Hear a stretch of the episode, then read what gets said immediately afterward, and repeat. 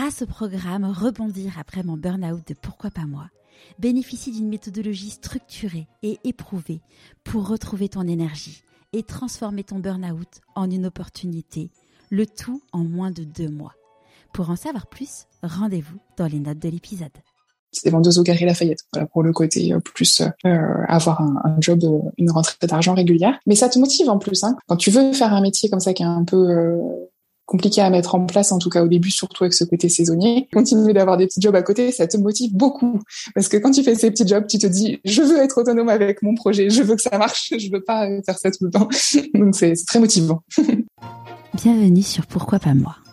Je suis Charlotte Desrosiers Natral, la fondatrice de Pourquoi pas moi, l'auteur de Et si je changeais de métier et la créatrice d'un bilan de compétences Nouvelle Génération. Trouver ma mission de vie et écouter ma petite voix finançable à 100% avec votre CPF. Grâce à des témoignages sans coupe, découvrez les véritables coulisses de ceux qui ont écouté leur petite voix. Pourquoi pas moi Le podcast qui t'invite à écouter ta petite voix? Je suis très heureuse de vous retrouver aujourd'hui pour ce nouvel épisode de podcast. La semaine dernière, je n'avais plus de voix. Comme vous pouvez voir, elle est un petit peu revenue, mais pas totalement. Je voulais vous remercier d'avoir été aussi nombreux pour mon webinaire Pourquoi et comment trouver sa mission de vie et écouter sa petite voix. Le replay est encore disponible quelques jours, alors ne perdez pas une minute. Vous trouverez le lien sur le site pourquoipasmoi.co et dans ma bio sur Instagram. Aujourd'hui, j'ai le plaisir de vous présenter Claire. Je la connais depuis plusieurs années et j'avais très envie de lui tendre mon micro. J'ai vu naître son entreprise et je trouve ça incroyable le chemin qu'elle a parcouru. Claire a fait une école d'art appliqué et s'est spécialisée dans le textile. Son premier travail était donc le design de textiles. En parallèle, elle avait un blog, qu'elle a toujours, sur l'univers du jardin. Elle avait juste l'envie de partager la transformation de sa terrasse et partager ses astuces. Un jour, elle a eu l'opportunité de designer la terrasse d'une boutique, puis d'un particulier, et l'aventure était née. Claire s'est créé un métier sur mesure, concepteur de terrasses et jardins. Elle s'est lancée toute seule, son mari l'a rejoint il y a maintenant quelques années. Je vous souhaite la bienvenue dans l'univers de Claire Delay. Bonjour Claire. Bonjour. Est-ce que tu pourrais nous parler de l'objet que tu as choisi pour te présenter, s'il te plaît?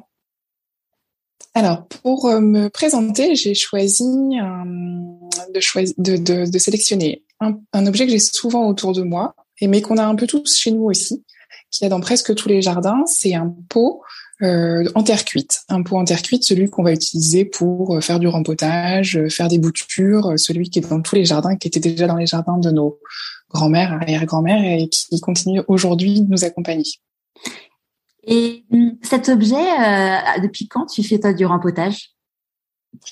Euh, Je l'ai, bah, je l'ai toujours fait. Je le faisais déjà quand j'étais petite dans le jardin de ma mère et, euh, quand j'ai emménagé dans mon nouvel appartement et le premier appartement de toute ma vie en devenant étudiante à Paris, euh, bah, j'ai commencé tout de suite en fait. Je crois même que je suis partie avec des pots euh, que j'ai dû emmener de chez ma mère et, euh, et c'est quelque chose que j'ai toujours eu. Alors au début, c'était sur le rebord d'une fenêtre.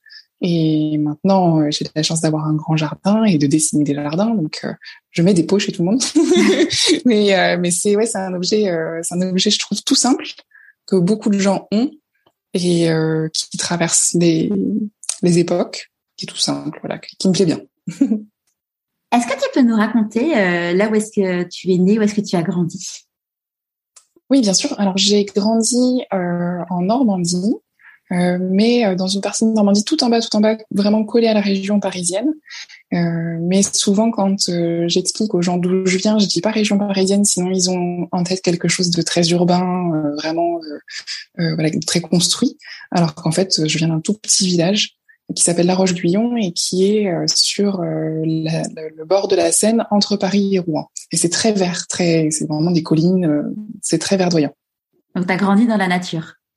J'ai grandi dans la nature, ouais, ouais vraiment avec le, le, portail du jardin qui donne dans les collines, le, la présence de la nature partout, même à l'école, l'école se finit en vraiment en forêt, tous les champs autour, la nature partout. Et, et, quel type du coup de petite fille t'étais euh, je pense que je devais être assez curieuse. En tout cas, j'étais très autonome parce que bah, le fait d'avoir la nature autour de soi comme ça, justement, euh, ça fait qu'on que les parents sont pas inquiets, qu'ils nous laissent faire ce qu'ils veulent. Donc, je pense que j'étais pas souvent à la maison en fait. j'avais euh, j'avais euh, très envie d'explorer. On avait des cabanes partout avec euh, mes amis. donc, on avait des espèces de mini monde à nous tout autour de la maison, avec des univers différents en fonction des âges forcément, mais il y avait toujours quelque chose de connecté en effet à l'extérieur c'est sûr. Ça se passait dehors, j'étais tout le temps dehors. Et, euh, et quelque chose aussi, oui, par rapport euh, à, soit au jardin, ou soit aux collines, aux champs, on était tout le temps, euh, tout le temps dehors. et, et, à cette époque-là, quand tu étais une petite fille, tu te disais, quand je serai grande, c'était quoi tes rêves? Hum, c'est marrant, je m'en souviens pas trop, mais je me souviens que quand on était au collège et qu'il fallait qu'on choisisse ce qu'on voulait faire, j'avais demandé à faire un stage chez un fleuriste. Euh, et finalement, on n'avait jamais trouvé, parce que j'étais vraiment dans un, petit coin un peu paumé, on n'avait jamais trouvé de fleuriste qui avait bien voulu me prendre en stage. Donc, j'avais pas fait ça. Euh, J'étais finalement partie chez un chez des tisserands dans un atelier de tissage. Et c'est drôle puisqu'après, finalement, j'ai travaillé aussi dans ce domaine-là. Enfin, j'ai fait des études dans ce domaine-là, donc il il y avoir quelque chose. Mais la première volonté, euh, en tout cas, quand on avait dû, euh, quand on avait commencé à parler d'orientation professionnelle, c'était d'aller chez un fleuriste. Euh, mais je m'étais pas dit, je vais dessiner des jardins, ça c'est sûr. Ouais. et, et, et au moment justement de choisir du coup tes études, comment comment ça s'est passé pour toi? Au moment de choisir les études, euh, bon du coup ça c'est plus tard et, c'est rigolo parce que euh, j'avais été dans un, à l'époque c'était pas comme maintenant où on va sur internet, on trouve plein d'infos, donc on allait dans un CDI, centre de documentation et d'information, il y avait plein de, de, de, de ouais, d'espèces de grands classeurs avec euh, des, je me souviens des, une façon de remplir des des questions, de répondre à des questions pour arriver dans un espèce d'entonnoir en fait qui te disait quelles étaient les options pour toi. C'est drôle, je sais pas comment c'est maintenant. Et, euh, et cette, euh, cette, euh, ce type de recherche m'avait amené vers des écoles qui, qui sont des écoles à Paris, des écoles publiques qui s'appellent les arts appliqués.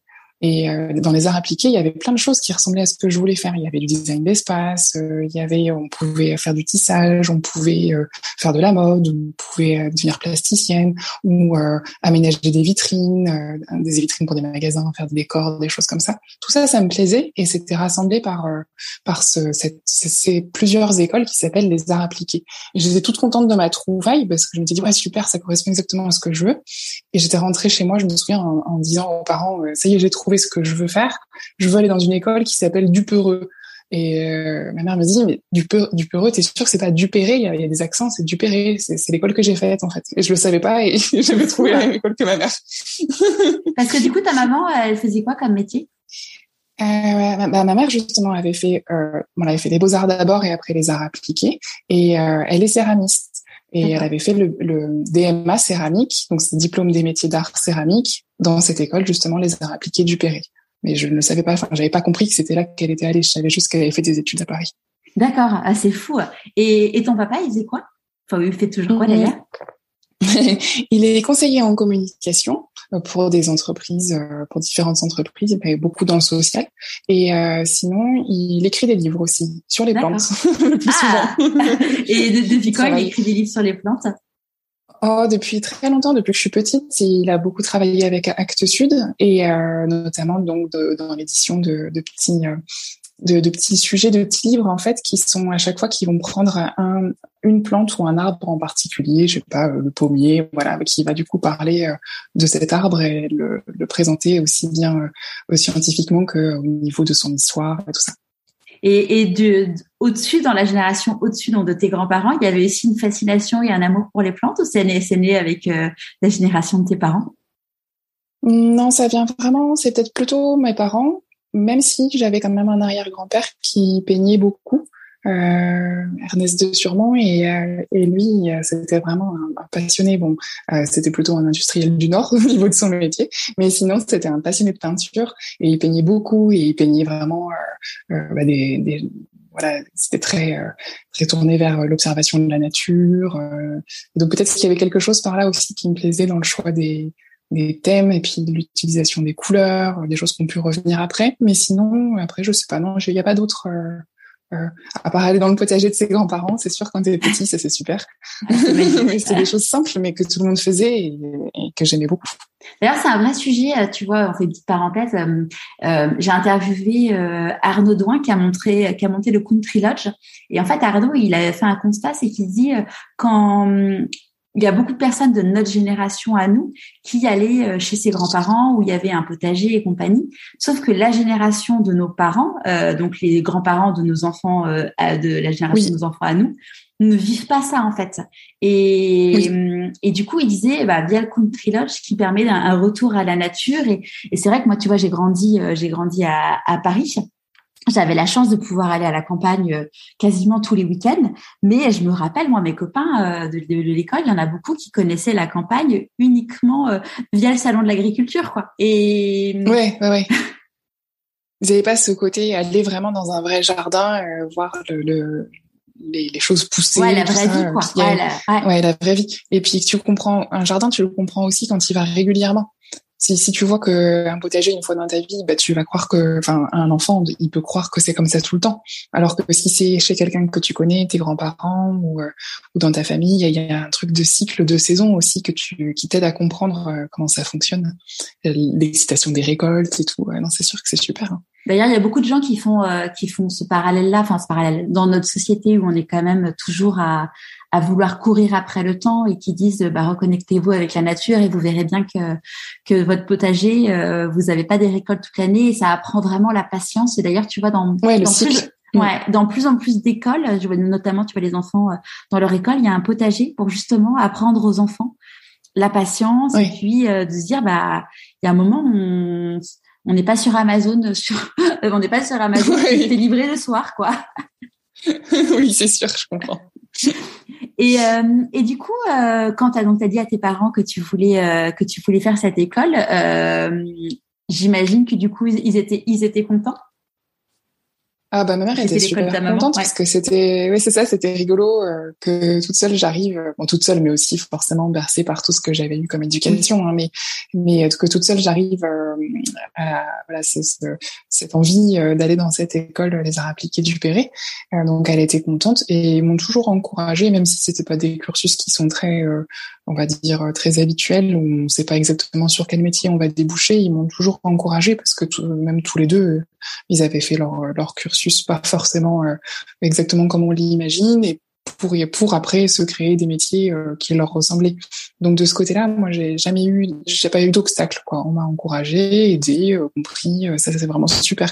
Je pense que quelqu'un qui doit commencer ses études en se battant contre sa famille pour pour faire valoir voilà son son envie et tout, ça, ça va être très différent très soutenu par euh, par ça.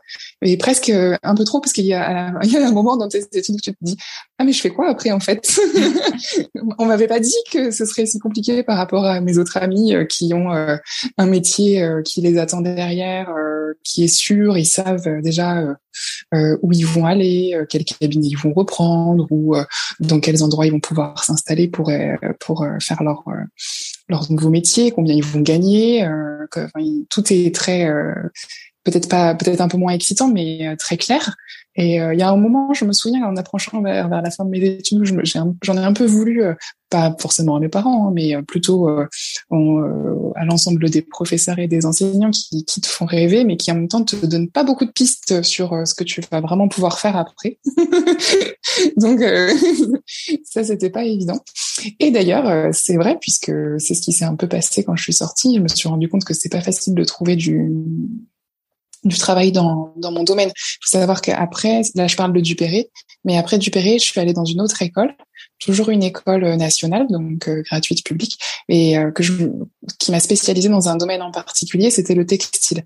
Okay. À Dupéré, j'avais bien aimé, j'avais touché à plein de choses différentes, la couleur, la matière, enfin c'est vraiment très expérimental, mais quand même axé vers euh, l'objet. À la fin, tu c'est pas vraiment les beaux arts où tu pars dans tous les sens, je pense encore plus, et tu n'as pas d'objet fini. Les arts appliqués, quand même, tu fais des recherches, mais qui s'appliquent à un domaine, à un objet. Ça peut être euh, aussi bien, je sais pas, dessiner une collection euh, d'art de la table ou une voiture, ou il y a quand même un objet ou un produit fini à la fin à laquelle tes recherches s'appliquent, ou un domaine. Ouais. Voilà, c'est ça. Il y a un, ou un domaine peut-être, mais c'est quand même assez ciblé. Et après, j'ai eu envie de me spécialiser dans le textile. Donc, j'ai intégré une école qui s'appelle l'ANAT pour Atelier national d'art textile et qui, où on faisait du tissage, de la maille, vraiment. donc là, ça devenait vraiment euh, très spécifique pour construire une collection de textiles, mode ou maison. Après, ça dépendait vraiment des affinités des gens. Moi, j'étais plus attirée vers la décoration, donc vers la maison.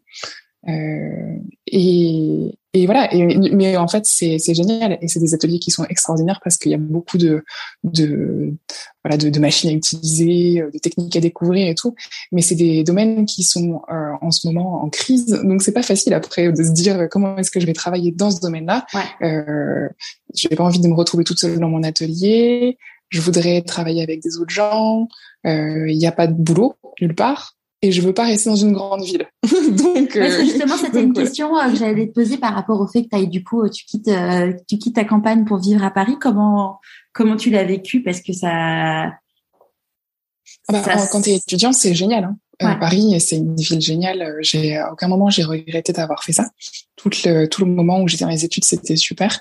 Mais par contre je me projetais pas à rester après les études. J'avais envie de retrouver quelque chose de plus plus de liberté, plus de place et plus de nature et euh, pas de nature que le pas de la nature seulement le week-end voilà c'est ça ou, ou, quand on a quand on va dans un parc ça c'est pas la vraie nature pour euh, pour moi en tout cas elle a un petit peu euh, Ouais, ouais, ouais, c'est ça. On n'a pas le droit de, de, casser des branches pour faire des trucs avec, de, de, ramasser des herbes pour les tisser. On n'a pas le droit. Donc, euh, euh, je savais déjà que je voulais pas rester à Paris. Puis je dis je, mais je n'étais pas toute seule aussi. Euh, à l'époque, j'avais déjà rencontré euh, Lionel, avec qui je vis encore maintenant et avec qui j'ai créé mon entreprise. Du coup, vous êtes connus à Paris? On, non, on s'est connus, on s'est connus quand on était vraiment très très jeunes. On s'est connus quand j'avais 15 ans et je suis allée en vacances à Dieu et je l'ai rencontré là-bas. Waouh C'est fou. après, on s'est, on s'est plus trop lâché après. Ah, c'est dingue. Je savais pas que, enfin, je savais que vous étiez ensemble depuis longtemps, mais je savais pas que vous étiez ensemble depuis aussi longtemps, quoi. Ouais. même si vous êtes très jeune, évidemment. Mais bon. quand euh, j'avais 15 ans et lui 17, donc on a fait le constat il y a pas longtemps de se dire que ça y est, on avait passé plus de temps. Et c'est très troublant de se dire ça, euh, à vivre ensemble que euh, seul, sans se connaître, quoi. c'est un peu fou mais voilà, on avait tous les deux cette même euh, envie de, de, se dire, on va pas rester à Paris non plus toute notre vie. Il faut qu'on trouve une façon d'en partir, mais être heureux aussi au niveau de notre de notre vie professionnelle, quoi. Ouais. Et donc du coup, comment ça, que vous êtes parti Vous êtes parti à Lille, si mes souvenirs sont bons? Euh, non, on n'a jamais habité Lille. Euh, Lionel vient de, de Lille, il a fait ses études ah, pour ça. Euh, en Belgique et à Lille. Ouais, il a fait ses études en Belgique et à Lille, euh, Lionel, donc mon chéri. Et euh, mais on n'a jamais habité Lille. Par contre, on a habité Paris pendant pendant plusieurs années ensemble. Et, quand j'ai eu fini mes études de textile, comme il faut le dire, je trouvais rien dans ce domaine et je crois que j'étais pas très motivée non plus à rester comme voilà dans une grande ville pour euh, pour intégrer des bureaux ou quelque chose comme ça ou des ateliers. Ça me j'étais pas très motivée, donc on s'est dit c'est maintenant, il faut qu'on parte.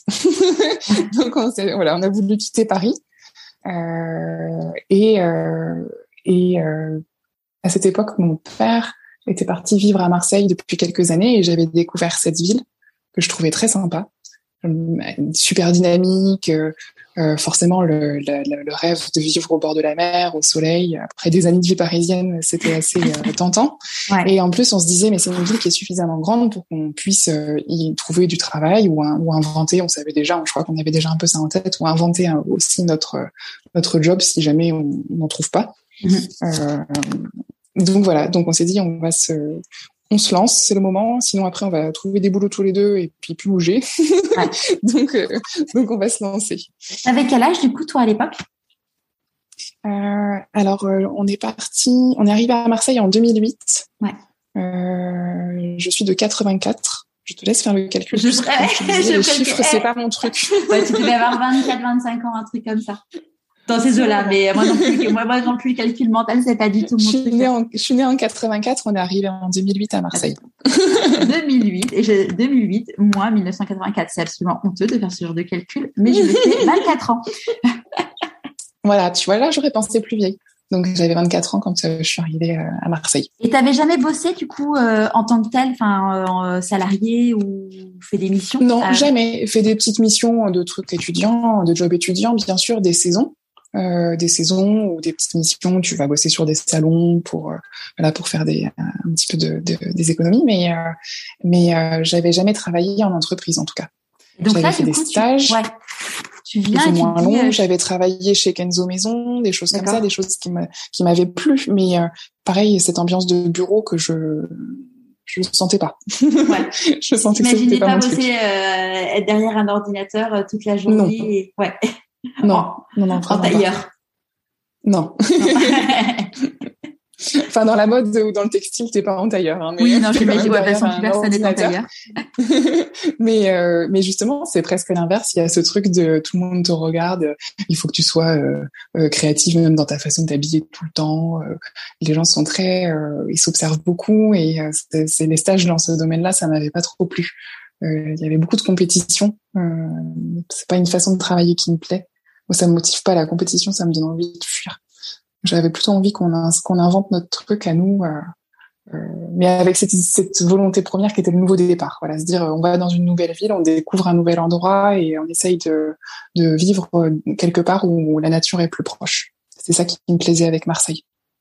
Et donc du coup, vous déménagez. Euh, Lionel lui trouve un job. Euh, de... On a déménagé, euh, oui, euh, un, un, job que tu que tu connais. Oui, parce qu'on a travaillé ensemble. Tout à fait. Voilà, vous avez travaillé ensemble. Il a trouvé, en, en fait, on a trouvé d'abord l'appartement et euh, dans la foulée, on s'est dit bon maintenant, euh, ça y est, c'est c'est super, il faut qu'on parte, il faut trouver le job. Et Lina a trouvé donc un job, euh, travailler donc fabrication de, de plateaux repas, monter tout un dans l'univers de la bouche. Et euh, des métiers de la bouche. Et euh, ça ça lui a plu et c'était il était content d'intégrer cette équipe qui était bien dynamique et tout euh, avec on va dire des ouais des beaucoup d'envie beaucoup de choses qu'on lui avait fait qui lui avaient donné envie et après, il s'est rendu compte que finalement, il y a eu beaucoup d'envie au début, mais que les choses qu'on lui avait proposées, ça suivait pas. Donc, il y a eu de la frustration. Mais ce, ce métier était, ce, cet emploi qu'il a pris, c'était super parce que ça nous a permis de descendre, de pouvoir s'installer à Marseille. Euh, et de voilà de, de, de, faire ce changement. Parce que moi pendant ce temps-là j'avais pas encore trouvé ce que j'allais faire exactement. Euh, donc c'était c'était vraiment important d'avoir ce, ce premier cette première accroche sur Marseille ce, ce job. Et euh, et puis après euh, entre bah, une fois qu'on s'est une fois qu'on est arrivé sur Marseille moi j'ai trouvé j'ai travaillé pour euh, en fait, c'était un, un, collectif de dessin. Euh, on, on, faisait du motif et, euh, et on le vendait à des marques. Donc c'était intéressant parce que ça permettait de grouper les les, voilà, les, les, types de dessins de différentes personnes pour être plus fort et pour pouvoir montrer en fait notre travail. Donc, je faisais du motif textile à l'époque, montrer notre travail à des marques comme Etam, voilà, enfin des, des, grandes marques qui achetaient beaucoup de motifs. Donc j'ai fait ça un peu. Pendant combien de temps J'ai fait ça pendant deux ans. D'accord. Même pas deux ans, ouais, une grosse année. Et puis en fait, je me suis rendu compte que ce qui se passait, c'était un peu ce que j'avais redouté à Paris. J'étais finalement tout le temps devant mon ordinateur et très solitaire. Euh, et il fallait tout le temps remonter à Paris pour aller dans des salons textiles, pour vendre les dessins, pour les montrer. Et donc, c'était pas une solution qui me permettait de vivre euh, pleinement, complètement à Marseille, d'être indépendante. Il fallait toujours que je, j'étais toujours dépendante de la capitale et euh, d'autres personnes. Euh, et, du... et, comment après... du coup est arrivée euh, l'idée, l'idée de Slow Garden? D'ailleurs, est-ce que c'était ça l'idée initiale ou ça s'appelait Slow Garden dès le début? Ouais, ça s'appelait Slow Garden dès le début et c'est arrivé parce que quand j'étais justement dans cette euh, dans cette euh, cette partie de ma vie où j'ai fait du motif textile, j'avais tra j'ai travaillé pour un, un, atelier en fait euh, qui vendait des créations pour enfants qui s'appelle qui s'appelait parce que ça n'existe plus qui s'appelait Mini Série qui était à Vauban, qui s'appelait en haut des escaliers l'endroit ouais. à Vauban. Vauban, donc c'est euh, un quartier à Marseille pour ceux qui sont un pas, quartier à Marseille, voilà, ouais, c'est ça. Un super quartier. et j'ai travaillé dans ce, cet, cet endroit en fait où on vendait de la mode enfant. Euh, ils avaient besoin du coup de, de, de motifs et de, de, de textiles dans, dans ce domaine-là. Et il y avait un petit extérieur, euh, une cour où euh, les enfants jouaient quand les mamans venaient. Mais cette cour, elle était toute triste, toute nette. Elle était vraiment euh, un peu à l'abandon. Et comme j'avais chez, chez nous déjà refait la terrasse et quand le, voilà, les photos euh, avaient plu à la, la personne qui s'occupait de ce showroom. Il m'avait dit mais tu veux pas t'en occuper, euh, nous faire quelque chose de chouette dans cette cour? Euh, Moi, je te donne juste un petit voilà le budget pour l'achat des matériaux. et en plus, j'ai l'impression que ça te que ça te plaît. Tu m'as parlé du fait que tu aimerais bien faire des aménagements extérieurs. Ça pourrait être une façon de le montrer. Donc voilà, j'avais j'avais déjà parlé de ça avec elle. Et oui, du coup, c'est quelque chose qui t'avait déjà titillé? Ça m'avait déjà titillé en effet. Euh, je l'avais fait euh, pour chez nous à Paris. Je l'avais fait ensuite pour chez nous à Marseille et à chaque fois je le je partageais. C'est vrai que je dis pas les choses dans l'ordre, c'est rigolo, je me rends compte du process en en parlant. Mais euh, c'est vrai que je l'ai toujours fait et que je le partageais. J'avais j'ai toujours d'ailleurs un blog chez Marie Claire Maison qui s'appelle le Jardin de Claire. Donc, c'est un blog qui est hébergé par euh, Marie-Claire Maison. Il s'appelle Le Jardin de Claire. Euh, Je mettrai le lien sur le blog. Il est toujours actif. et il existe depuis très, très longtemps parce que je l'ai commencé quand je suis sortie de l'école euh, et que j'avais envie de montrer un petit peu ce que je faisais. Et c'était là où j'ai montré pour la première fois les photos de mon balcon parisien avant, pendant, après, tous les petits aménagements que je faisais. Et j'ai continué quand, je, quand on a déménagé à Paris. C'est vrai que ça a été un espèce de fil conducteur euh, alors les, les blogs c'est l'ancêtre d'Instagram, hein, mais c'était génial parce que on a j'avais des retours de gens qui me disaient ah mais c'est génial mais comment tu fais pour faire ça? Moi à Paris je trouve pas euh, je trouve pas ces plantes ou euh, les pots ils sont trop chers ou comment tu fais pour monter tout ça là-haut? Enfin là j'avais ça ça me plaisait bien et je pense que ça a été un peu le début de Slow Garden, c'est vrai. Ouais. un début de un, début de vitrine un début de vitrine, de, de, planter, de faire pousser, de transformer, de bricoler, de changer les couleurs et de montrer ce que ça fait et puis d'avoir des retours qui du coup encouragent. Et après, euh, grâce à ce, cette transformation, cet aménagement de cours que j'ai fait euh, à Vauban et donc euh, que les clientes du showroom ont pu voir avant après parce qu'elles venaient souvent. J'ai eu ma première cliente qui était elle-même venue parce qu'elle venait au showroom, donc elle-même une cliente du showroom. Et j'ai eu une première cliente qui m'a dit bah viens sur la sur notre terrasse viens voir et tout euh, j'aime bien ce que tu as fait dans la cour euh, euh, notre terrasse elle manque un peu de, de peps en plus j'arrive pas à faire pousser les plantes parce qu'il fait trop chaud il y a trop de vent et peut-être que tu pourrais nous aider. Et voilà ça a commencé comme ça. Et comment tu l'as comment tu l'as vécu du coup toi à ce moment-là t'as eu peur? Comment tu comment t'as as vécu la, la chose?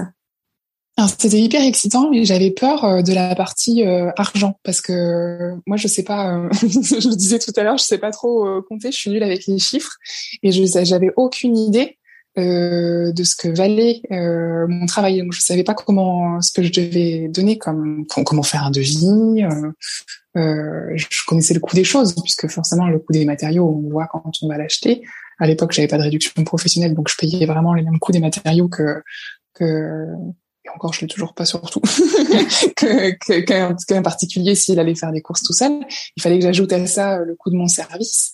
Euh, je parlais même pas encore de faire vendre de, de faire payer à mon client la création hein. c'était juste le service à l'époque. Parce qu'à l'époque c'est très, euh, très dur. on en reparlera de, de l'évolution mais à l'époque en effet c'était tu tu tu dessinais et tu faisais oui, c'est ça. On faisait euh, quand je rencontrais les clients, je dis je parce qu'au début je l'ai fait toute seule et après on a basculé à travailler tous les deux. Je vais expliquer comment. Mais euh, au début, en tout cas, quand je quand je rencontrais les clients, euh, j'écoutais leurs envies, je leur posais des questions déjà, et ensuite je faisais un dessin, un petit croquis, un devis complètement gratuit. Donc je vendais pas du tout mes idées ni le conseil.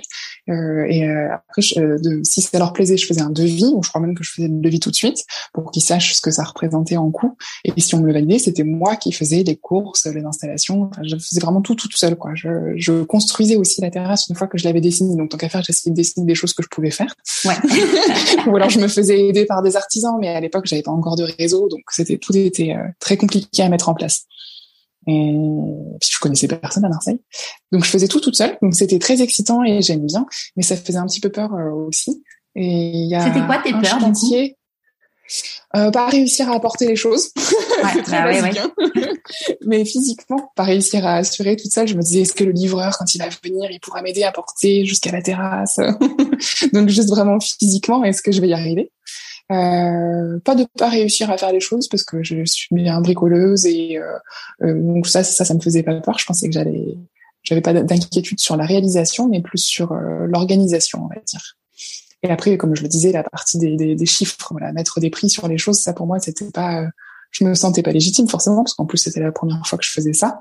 Euh, et puis je savais pas du tout combien facturer. Ça c'est des grosses questions et on trouve les réponses nulle part en plus hein. bah oui non surtout plus c'est un métier qui n'existe pas vraiment donc euh... c'est ça c'est ça c'est tu peux être euh, à l'époque tu pouvais être décoratrice mais pour l'extérieur ça n'existait pas trop. Ou alors c'était vraiment jardinier ou paysagiste pour des gros jardins donc les tarifs correspondaient pas du tout à ce que je faisais donc, et comment tu as réussi du coup à trancher?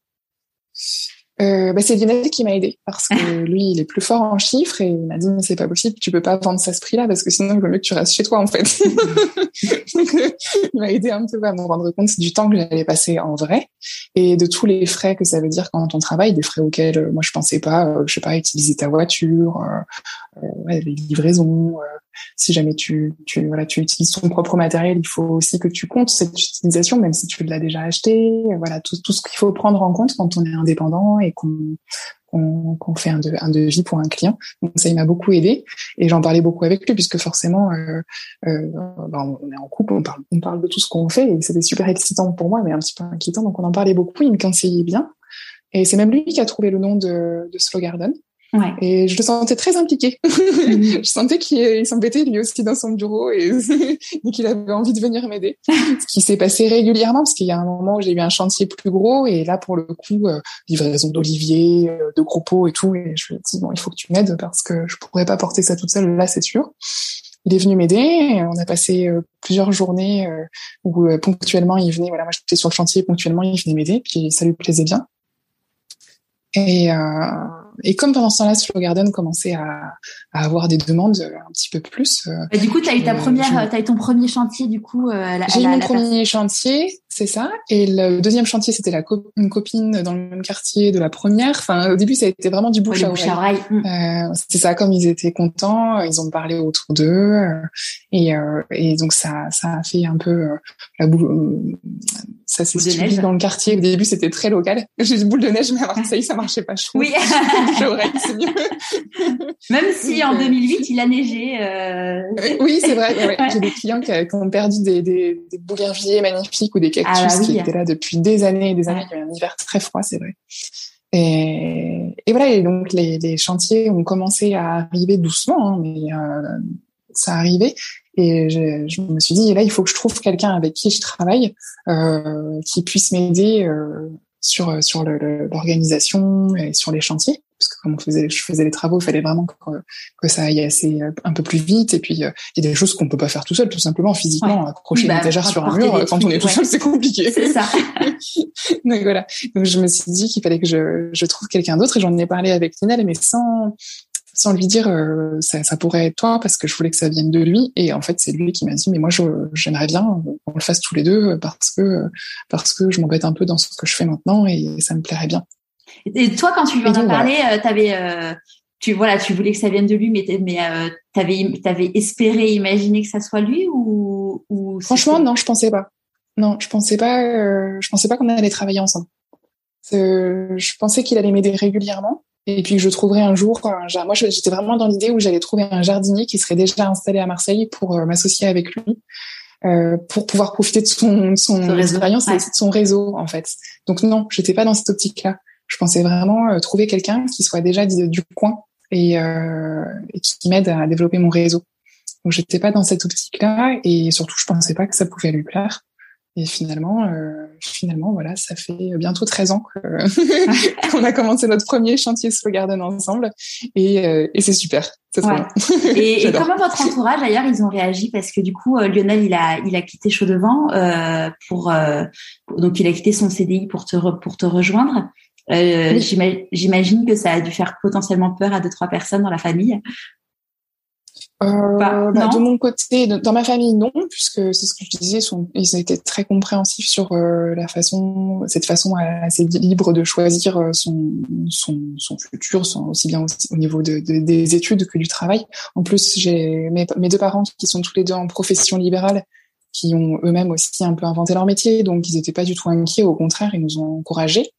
Après, peut-être euh, que du côté des parents de Lionel, ils se sont un peu posé des questions, mais eux-mêmes étaient commerçants dans leur vie. Euh, ils n'ont pas travaillé dans des bureaux. Ils ont monté leur projet à chaque fois. C'est eux qui ont qui ont choisi euh, acheter euh, leur établissement, leur développer tout ça. Donc, il y avait la vision entrepreneuriale. Ils avaient ce côté-là aussi, voilà, de, de monter sa, sa propre affaire. Donc, euh, moi, je pense que tout le monde nous a fait confiance. Enfin, ou alors ils l'ont pas dit.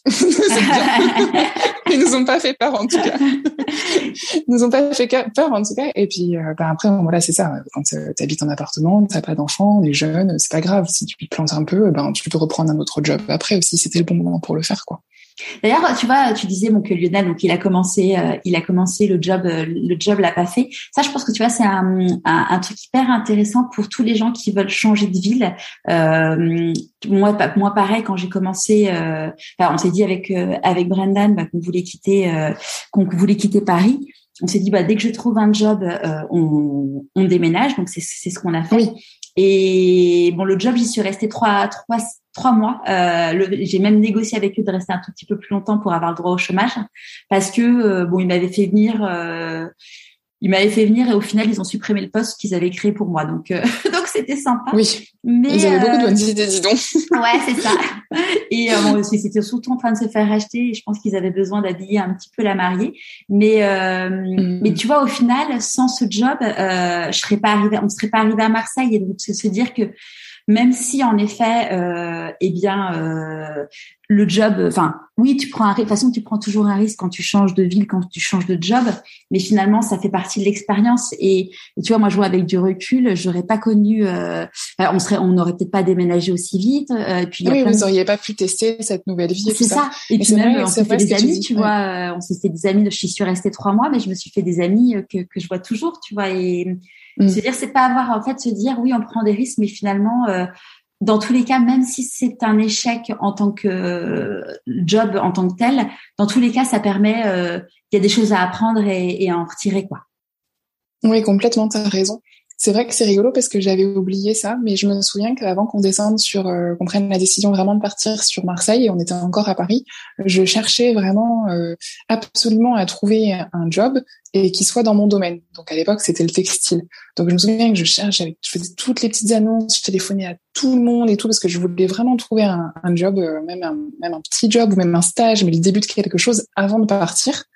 Euh, et bien sûr, il n'y avait pas parce que le textile à Marseille, c'est pas très développé. C'est quand même assez spécifique. Ma formation, en tout cas, était assez spécifique. Et, euh, je me souviens, c'est vrai, j'avais une discussion, c'était mon père qui m'avait dit, mais pourquoi est-ce que tu veux absolument trouver un, un métier dans ta qui soit qui qui qui fit exactement avec ta formation, euh, alors que ta volonté première, c'est, tu le sais déjà, c'est quitter euh, quitter Paris pour découvrir Marseille. Et il me disait, tu peux très bien si, ta volonté la plus importante c'est de découvrir Marseille, tu peux très bien partir et euh, prendre euh, un job qui va être juste euh, alimentaire et comme ça, tu rencontreras du monde, euh, bah, tu gagneras ta vie aussi. et tu, ça te permettra de faire ce premier mouvement de partir. Et c'est plus tard que tu trouveras euh, peut-être quelque chose qui te correspond mieux. Il faut que tu regardes vraiment dans la balance ce qui est le plus important pour toi. Est-ce que tu préfères rester à Paris et travailler dans le textile, dans ton domaine euh, premier, ou est-ce que tu as trop envie de partir et que tu es prête à être, je sais pas, moi, vendeuse, serveuse. En plus, tu peux le trouver dans des domaines qui te plaisent, dans des endroits qui te ressemblent. Donc, ça peut être intéressant aussi. Euh, pour pouvoir euh, lancer ce, ce, changement. Et je lui avais dit, mais oui, c'est vrai, t'as raison, euh, allez, allons-y, quoi. c'est rigolo, j'avais oublié, c'est marrant d'en reparler. et, bien les parents. ouais, bah oui, ils permettent de, de, se, de se poser des bonnes questions aussi, c'est clair. Oui. Et, euh, et quand du coup Lionel t'a rejoint, comment enfin j'imagine qu'il y avait à l'époque vous n'étiez pas encore mariés, la, la, question de se dire comment se répartit les parts de l'entreprise, ça, ça s'est passé comment pour vous? Mmh, bah ça s'est fait un peu tout seul parce que le, le, statut qui était le plus logique par rapport à notre euh, façon de travailler, c'était auto-entrepreneur. Et auto-entrepreneur, euh, c'était un statut qui était assez nouveau à l'époque, mais qui était chouette parce qu'il était beaucoup plus simple. Euh, donc il y avait plein de gens qui, qui, qui, ça faisait un petit peu peur et tout, mais nous on s'est dit que c'était une bonne façon pour commencer. De toute façon, ça allait se développer puisque ça correspondait à plein de profils d'entreprises. euh, et l'auto-entrepreneur, c'est un nom propre, donc tu peux mettre un seul nom et comme j'ai commencé au début toute seule, bah, ça s'est fait un peu tout seul parce que je l'ai déposé euh, à mon nom au début puisque j'ai commencé toute seule les premiers mois. Et, euh, et en plus, euh, Lionel euh, bah, a quitté son, enfin était parti de son emploi et je crois qu'il a eu quelques mois de, de, chômage, donc il fallait pas non plus qu'il soit euh, oui, le nom de, de, la nouvelle entreprise. Ouais. C'est pas très. Euh, ça nous a aidé pour les premiers mois parce que ce qui est difficile avec l'activité que que, que j'avais lancée Slow Garden, c'est que c'était saisonnier. Au début, c'était très saisonnier. Les gens faisaient appel à nous euh, quand il fait beau, quand il commence à faire beau, ouais, au euh, printemps, à leur terrasse. Mais en hiver, on avait premier hiver, on n'avait rien du tout. On n'avait pas de boulot.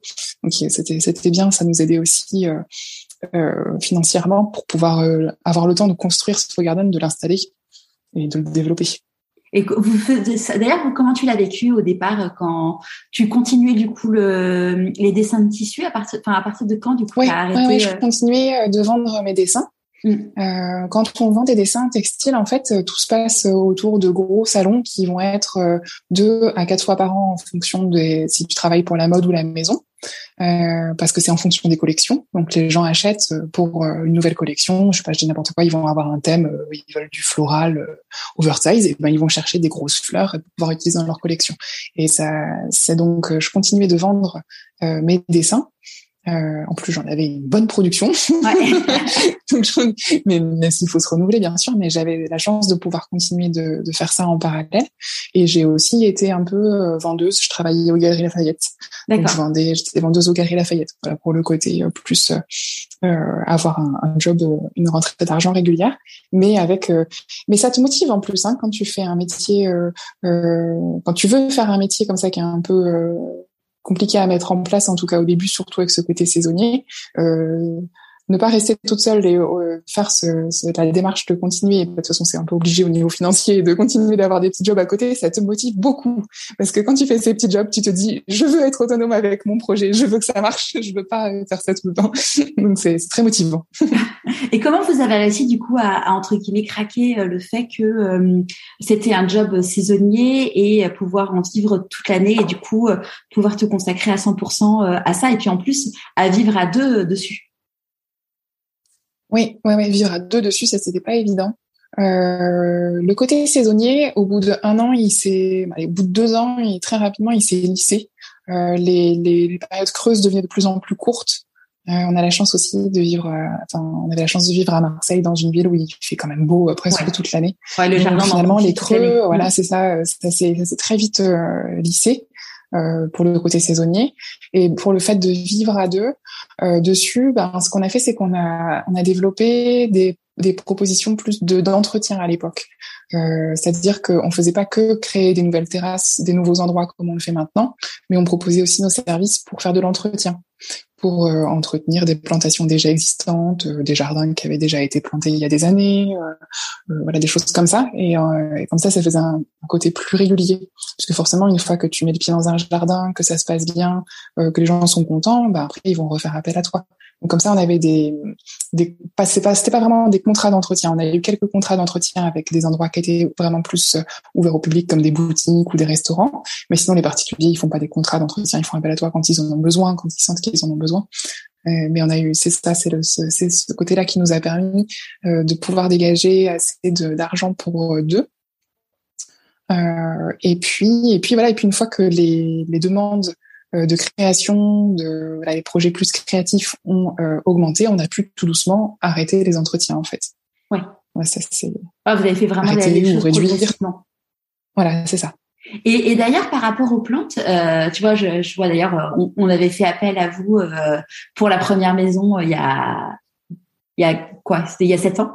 Et pour la deuxième maison, là, il y a, il y a pas longtemps. Euh, quand on quand on vient du nord, parce qu'on vient, on, enfin vous vous deux et on vient d'au-dessus d'Avignon. quand on est à Marseille, c'est le nord, c'est au-dessus d'Avignon. comment vous comment vous vous êtes au niveau des plantes, plantes? Bah ouais, parce que finalement ouais, c'est vrai, c'est sûr c'est pas du tout pas les euh, mêmes c'est pas du tout les, mêmes, espèces plantes. ouais tout à fait c'est pas les mêmes plantes parce que c'est pas les mêmes contraintes. Ici il fait beaucoup plus mm. chaud euh, les hivers sont plus doux mais il y a aussi le vent qui sèche tout. C'est pas du tout les mêmes euh, c'est pas du tout les mêmes plantes. Euh, ben, je pense que ça ça c'est c'est le c'est quand on est passionné par les plantes, on est tout le temps en train de regarder autour de soi euh, les, les, plantes dans la nature. Les premières choses qu'on a fait quand on est arrivé à Marseille, ils ont passé. Euh, ça me fait rire maintenant parce que euh, plus personne fait. Enfin, je me rends compte qu'après plus personne fait ça. Mais nous, dès qu'on avait fini de bosser, on allait à la plage, on passait tous nos week-ends dans les calanques. On était tout le temps, tout le temps dans la nature autour de Marseille. Et du coup, on observait vachement ce qui se passait dans la garrigue, qu'est-ce qui pousse dans les collines, qu'est-ce qui va résister, comment comment les plantes vont se développer et tout ça. Donc ça, c'est déjà une première inspiration. C'était c'était La nature. Bah, moi, j'ai toujours aimé regarder les plantes. Hein. Je le faisais déjà en Normandie, euh, quand j'étais petite, euh, dans, dans, les jardins autour de moi, dans le jardin potager de mes grands-parents. Et là, c'était la colline, quoi. Parce qu'on n'avait pas de jardin à nous encore. Donc, euh, c'était la colline qui était le jardin. Donc, on regardait tout. Et, et Lionel, même si ça l'a pas, même si lui, il l'a pas appris comme moi très tôt, euh, il a, ça m'intéressait vachement parce qu'il adore comprendre. Donc euh, il est très observateur et il, a, il nous a regardé ce que je lui montrais, euh, les plantes et tout. Et donc ça c'est, mais ça c'est le côté plus sauvage mais c'est déjà une, une, observation hyper importante. Et puis après, sinon, pour ce qui est plus les jardins d'ornement, bah, les pépiniéristes, c'est vraiment des gens qui sont de super conseils parce que eux, les plantes, souvent, ils sont même des fois pépiniéristes producteurs, donc c'est eux qui les multiplient, c'est eux qui les font pousser et qui les vendent après, et c'est eux qui les connaissent le mieux, quoi. Donc on avait euh, plusieurs pépinières avec lesquelles on travaillait pour nos clients, et on, on s'était liés euh, d'amitié avec des pépiniéristes, forcément qu'on voyait souvent, on allait tout le temps là-bas, et qui nous donnaient beaucoup de, bons conseils euh, au niveau de l'intégration des plantes dans les jardins. Ça, c'était c'est des, des, alliés importants, des conseils euh, qui sont importants. Et sinon, bah, comme on aime beaucoup les jardins, on faisait aussi beaucoup de visites euh, de jardins qui sont des jardins euh, paysagers, des jardins, je sais pas, dans le coin, on allait au domaine du Rayol, des choses comme ça, pour découvrir des jardins paysagers par d'autres personnes et voir comment les plantes se développaient, ce qui marchait bien dans le coin. Top c'est important. Ouais. Et, et dans les dans les choses qui vous ont apporté euh, une belle visibilité, en tout cas à Marseille, il y a eu euh, le fait que vous fassiez la terrasse de chez Vuitton?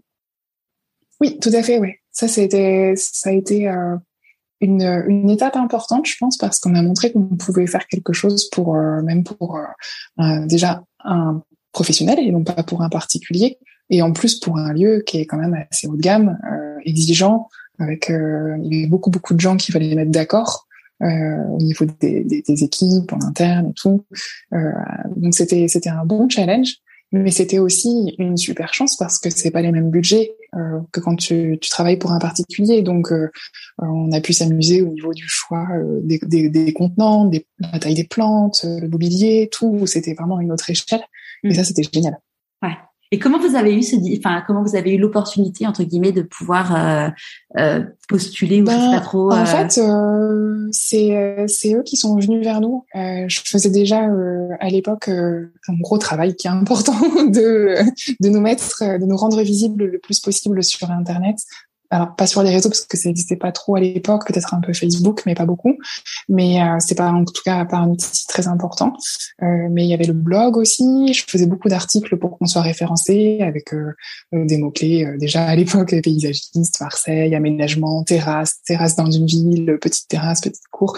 Et en fait c'est l'architecte qui bossait à l'époque pour les aménagements extérieurs de Louis Vuitton, enfin pour les magasins même intérieur extérieur de Louis Vuitton, qui nous a trouvé en faisant une recherche sur tout simplement paysagiste Marseille, euh, qui nous avait trouvé nous et d'autres entreprises. Et du coup, elle nous a mis euh, plusieurs en concurrence et, euh, et, ils nous ont choisi. Et c'était une surprise, c'était génial. Même, je me souviens que quand j'ai eu le message sur mon téléphone et qu'elle disait que c'était qu'elle était architecte pour Louis Vuitton, je croyais que c'était une blague, mais non, c'était pas une blague, c'était bien.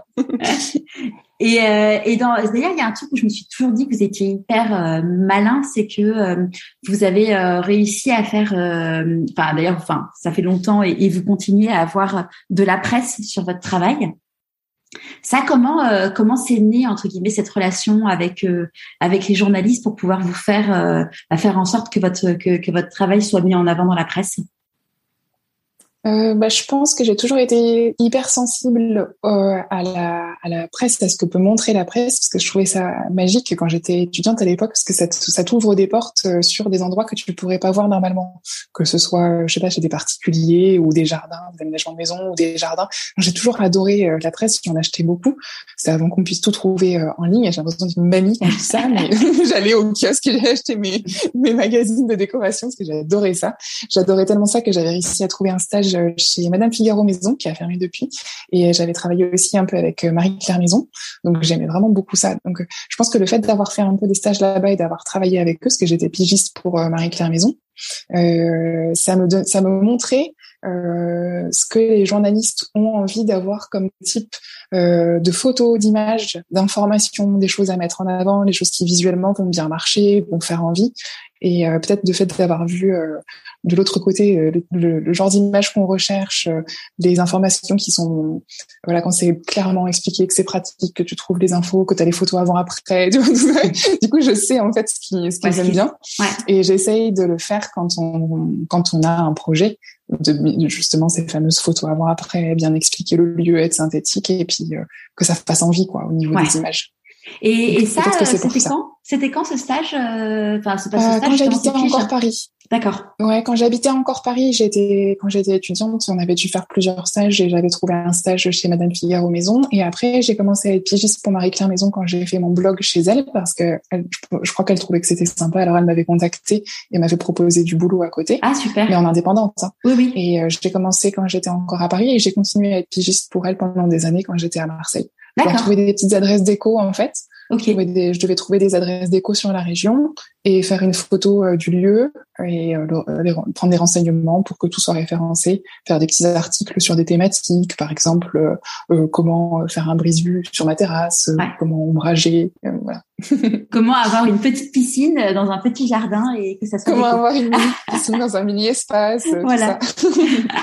ok, d'accord, super. Je savais pas. Et du coup, ça t'a arrêté complètement de faire ces piges? Oui, j'ai arrêté complètement parce que euh, parce que je pense qu'eux euh, se sont organisés autrement euh, avec quelqu'un en interne, ce que je trouve très bien, je leur souhaite parce que quand on est pigiste, enfin, je pense que c'est plus intéressant d'avoir un vrai poste et de faire ça plutôt ouais. que d'avoir plein de personnes qui font ça mal payé dans toute la France. Donc c'est bien qu'ils aient qu'ils aient qu'ils aient euh, c'est pas très bien payé, c'était intéressant, mais c'était pas très bien payé et euh, et je pense que c'est mieux que maintenant ils sont organisés autrement et ils ont quelqu'un qui fait que ça. D'accord. Et tu sais, bah, je sais pas, je crois qu'on en avait reparlé, mais euh, moi je sais que à l'époque notre jardin, euh, donc avec notre petite piscine euh, dans notre petit jardin, avait été euh, dans bah, dans Marie Claire, je crois, et dans je sais plus quel quel autre. Oui, il y avait beaucoup de supports qui les ont qui, qui l'ont repartagé, ouais. qui, qui ont utilisé ces images et c'était vraiment très visuel en fait comme oui. aménagement. Et ça plaisait beaucoup euh, le fait que ce soit petit et que vous ayez euh, euh, réussi dans cet espace à avoir euh, la piscine, la terrasse, un coin qui ressemble presque à un petit jardin. Voilà, Ouais. c'était visuellement, c'était ça rassemblait tout, tout ce dont les, gens voulaient. Ouais. Et, euh, et en fait, ce qui était génial, c'est que le jour où on a décidé de vendre euh, la maison parce que on retournait vivre à Paris, euh, on a fait une visite et enfin, on part du bouche à oreille. On a rencontré quelqu'un qui nous a dit ah bah je connais quelqu'un qui qui veut euh, qui veut acheter dans votre quartier. Et je savais même pas si j'allais avoir mon job à Paris, donc on a quand même fait la visite en se disant bon bah Même sur si un malentendu. ouais. Et, euh, et en fait, ce qui est fou, c'est que la, la personne avait vu, euh, la femme avait vu le jardin, je sais pas, sur Pinterest, dans, dans, je sais pas. où. Et du coup, euh, quand elle est arrivée, elle a dit, mais, mais je connais ce jardin. Et, et clairement, bah, ça, ça a créé un effet waouh de, euh, pas vu à la télé, mais en tout cas vu dans la presse. Oui, et- oui, c'est ça. Parce que c'est c'est Ouais. les images sur lesquelles on rêve. Là, je les C'est vrai, je peux l'acheter. Exactement, c'est ça. Ouais, c'est ça. c'est exactement ça. C'est super. Et Ouais, ça nous c'était- arrive on est- parfois on que était- les gens nous disent. euh, Pardon, je t'ai coupé. Non, vas-y, vas-y. Ça nous arrive parfois que les gens nous disent euh, oui nous on voudrait euh, refaire l'aménagement, ajouter une petite piscine dans notre extérieur ou euh, des changements comme ça. Mais euh, pour nous pour en profiter quelques années, mais dans une optique aussi de créer un coup de cœur parce qu'on sait qu'on va bientôt revendre. Parfois ça peut être ça aussi, ça peut faire partie de la démarche. Bah nous clairement, tu vois, que- ce qu'on se dit à chaque fois, c'est quand on achète, enfin on a acheté deux fois, on a acheté euh, deux fois à Marseille, à chaque fois on se dit, on, ça sera pas une maison pour, euh, enfin, moi déjà l'idée de me dire que je vais vivre toute ma vie dans la même maison, euh, c'est pas possible, hein, ça fait pas partie de ma philosophie de vie. Et, euh, et clairement, on se dit cette maison, bah voilà, on va y, là on va en profiter parce que parce que quand tu sors de plusieurs mois de travaux, tu dis t'as juste envie d'en profiter. Mais à chaque fois qu'on a fait des choses, on, on, a investi dans un truc dans la maison, on s'est dit ok, est-ce que c'est un bon investissement, est-ce que ça sera valorisé à la revente? Et clairement, tu vois, là on a mis un gros billet sur le jardin. Euh, mais on sait très bien que le jardin, bah, c'est ce qui crée l'effet waouh, quoi.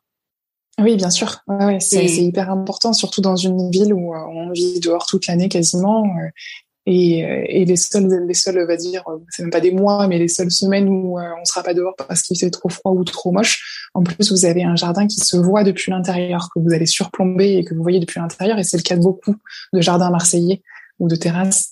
Donc ça, c'est important aussi parce que visuellement, on en profite toute l'année. Ah bah clairement là tu vois je suis en train mon bureau est face au jardin donc euh, moi j'en profite beaucoup euh, vraiment mais toute la journée quoi. et, et c'est comment tu célèbres euh, tes victoires, tes réussites? Bah souvent à deux du coup. Mmh. parce que c'est vrai que quand on travaille en couple euh, souvent quand on il y a des, des, des, moments qui sont forts qui sont importants pour nous on les célèbre euh, à deux. Donc c'est c'est super parce que c'est encore plus savoureux je trouve que de, de devoir les, les, fêter tout seul et, euh, et, comment on les célèbre? Bon je bon non on est simple hein. on va prendre peut-être un petit panier une bonne bouteille une serviette et on va à la plage. On fait ça. Tout simplement. Et et il y avait une question que je voulais te poser c'est du coup, là, donc avant vous, euh, tu dessinais et vous faisiez, euh, il y a un moment vous avez pris un virage, c'est-à-dire que vous ne vous ne faites plus. Maintenant, vous faites que dessiner. À partir de quand vous avez décidé euh, du coup de, de de transformer Slow Garden comme ça? Ouais, c'est vrai que maintenant on a changé. Ça fait bientôt deux ans. Euh, donc, comme je l'avais expliqué au début, on faisait tout de A à Z, aussi bien euh, rencontrer les clients, concevoir le projet, que faire le devis et réaliser les travaux. Mais quand je dis réaliser les travaux, c'est pas vraiment c'est pas de la maîtrise d'œuvre, c'était vraiment nous physiquement qui faisions les travaux. Et depuis deux ans, on a arrêté. On fait maintenant seulement la conception et euh, on passe le relais à des autres entreprises pour la réalisation des travaux. Donc on va les guider bien sûr, mais euh, après c'est plus nous qui faisons les, travaux. Euh, comment ça s'est passé le changement? Je m'en souviens. C'était en fait on était allé rencontrer des clients euh, en Corse euh, pour dessiner un nouveau projet de jardin.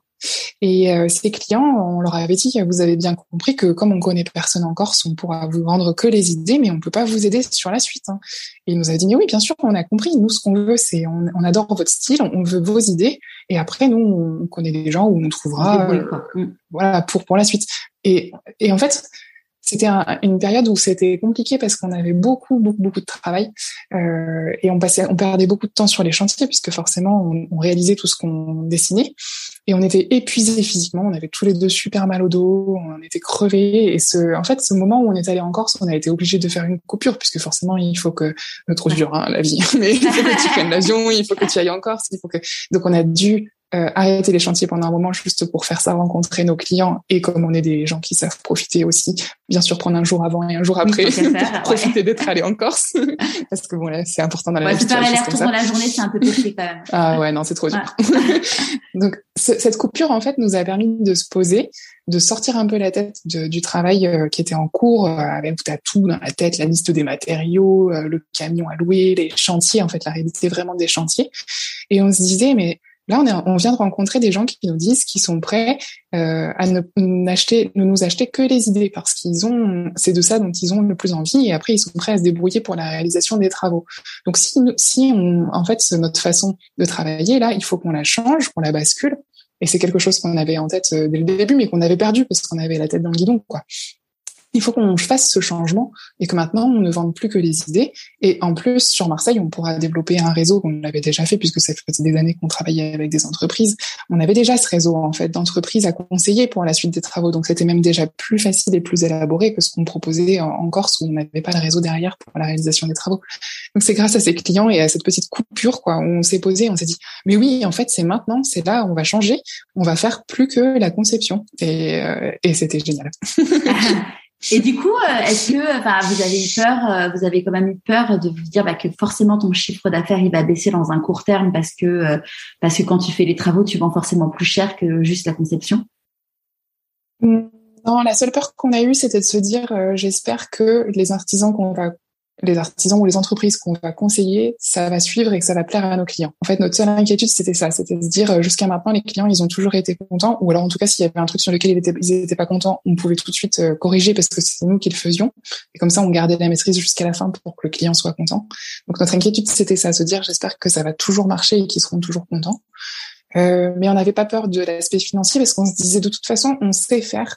Donc si jamais ça suffit pas de vendre que les idées, et ben on reprend des chantiers, on recommence, euh, on refait une terrasse par-ci, un jardin par-là, si financièrement il y a besoin. On a toujours tous les outils, on a toujours, on sait toujours faire. Donc euh, non, ça ne nous faisait pas peur. Ah, super. Et hum, est-ce qu'il y a des moments où tu t'arrives dans un jardin, enfin vous arrivez dans un jardin parce que vous venez du coup toujours tous les deux, euh, et où vous vous dites non mais là on n'a vraiment pas d'idée. Ça vous est Alors, euh, c'est arrivé une seule fois qu'on disait à quelqu'un euh, qu'on pouvait pas euh, dessiner son projet, mais c'était pas parce qu'on n'avait pas d'idée, c'était parce qu'au niveau du budget et de tout ce qu'il y avait à faire, ben on savait que ça marchait pas. Euh, vraiment, il y avait, c'était un, un, jardin qui avait été massacré, qui avait été bétonné, bétonné, bétonné.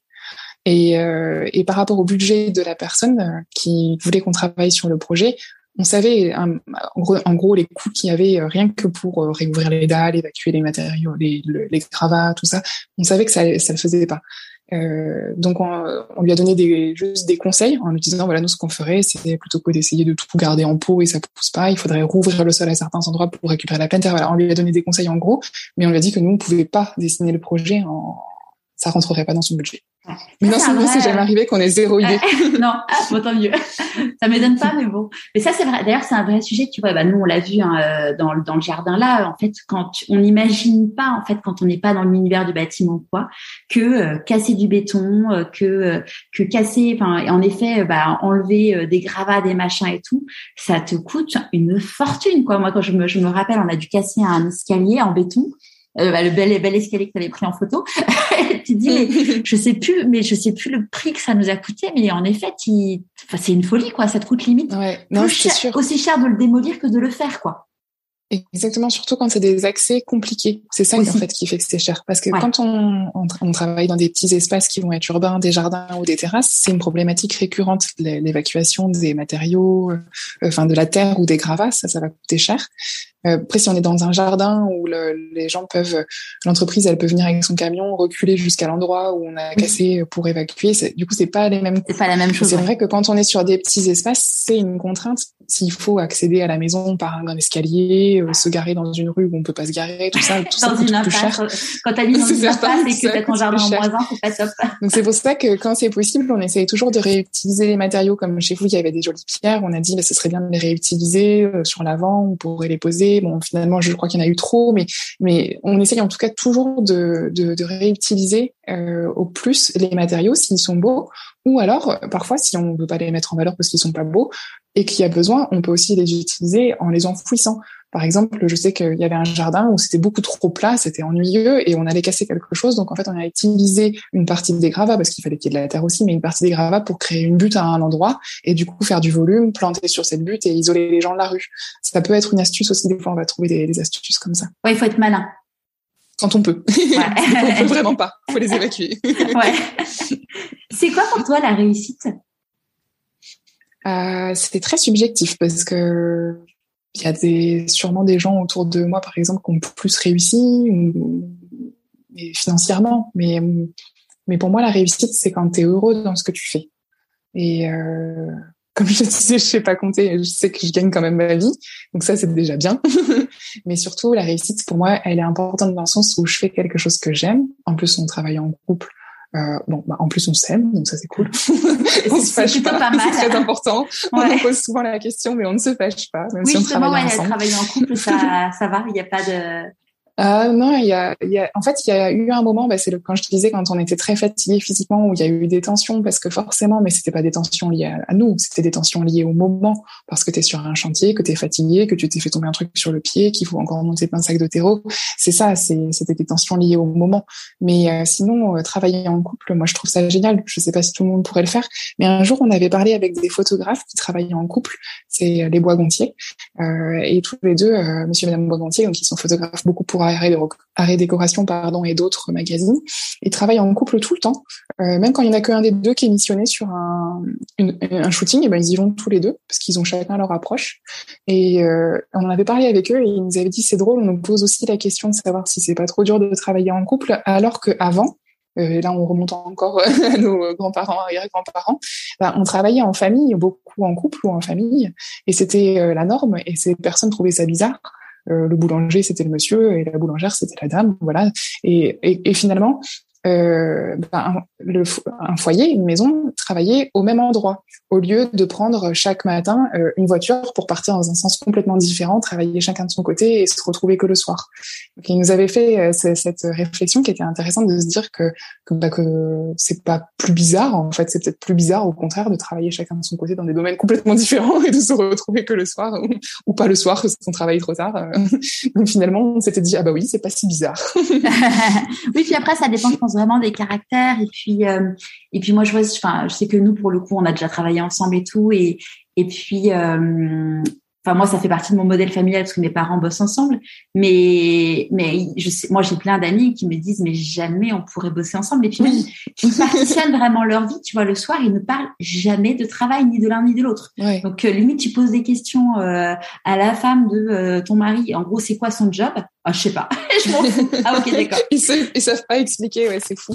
ça les intéresse pas, en fait. Ouais on a les mêmes clients, les mêmes euh, choses en cours et tout, donc on les a dans la tête. Après, ça veut pas dire qu'on en parle tout le temps pour autant. Le soir aussi, oui, vous arrivez quand même à en parle pas. Euh, ouais. Exactement, ouais.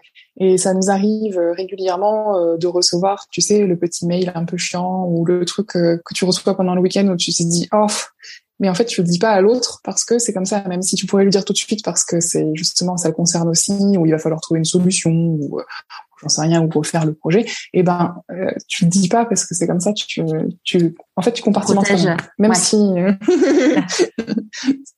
tu gardes des moments de pause. Qu'est-ce que tu penses que la petite Claire de 6 ans dirait si elle te voyait aujourd'hui? Mmh. Waouh, elle habite à la plage. Parce que ça, c'est un truc qui m'aurait fait vraiment rêver. Elle habite à la plage et elle dessine toujours. Ça, c'est bien. Parce que du coup, tu, euh, là, vous avez déménagé, euh, vous avez quitté Marseille euh, cet été. On a quitté Marseille, oui. Donc grand changement de vie parce que on a on est passé d'ailleurs à côté de la Seine-sur-Mer il y a pas longtemps et on s'est dit mais en fait c'est quand même loin de Marseille en fait vous êtes plus proche de, de Marseille en fait oui, en fait, on est maintenant, on habite à 50 minutes de Marseille, euh, à la Seine-sur-Mer, dans un petit quartier qui s'appelle Fabrega et qui est vraiment euh, très, très, très, tranquille. C'est pas vraiment un quartier, c'est plus euh, des collines qui se finissent en plage, donc ça ressemble bien. Au début de, l'interview, je parlais des collines et là, je parle de la plage. C'est les deux choses qui me plaisent le plus. je suis dedans, donc c'est super. Et euh, on avait envie, on a adoré, adoré vivre à Marseille c'est vraiment une ville extraordinaire. En plus, c'est une ville qui nous a permis de créer Slow Garden parce que là-bas, euh, c'était possible parce qu'il y avait euh, le potentiel, euh, avoir de la place pour travailler, ça coûtait pas cher, avoir une voiture, c'est possible. Tout ça, je compare par rapport à Paris, hein, bien sûr, qui était notre ville de départ. Tout ça, ça devient possible. Donc, grâce à Marseille, on a pu faire Slow Garden, on a pu avoir plein de copains et et on s'y est beaucoup plus.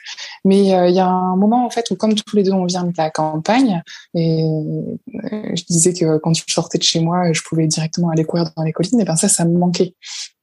Euh, on avait envie de retrouver ça, de pouvoir aller sans prendre la voiture ou la moto, pouvoir aller marcher et, avoir un horizon dégagé.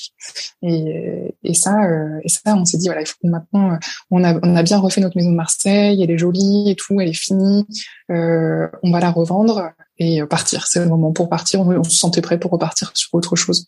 Euh, donc voilà. Donc on a, on a, on a vendu la maison de Marseille euh, et on est parti s'installer à la Seine-sur-Mer et euh, dans une maison qui est en fait euh, pas du tout ce qu'on cherchait, mais on a acheté l'emplacement.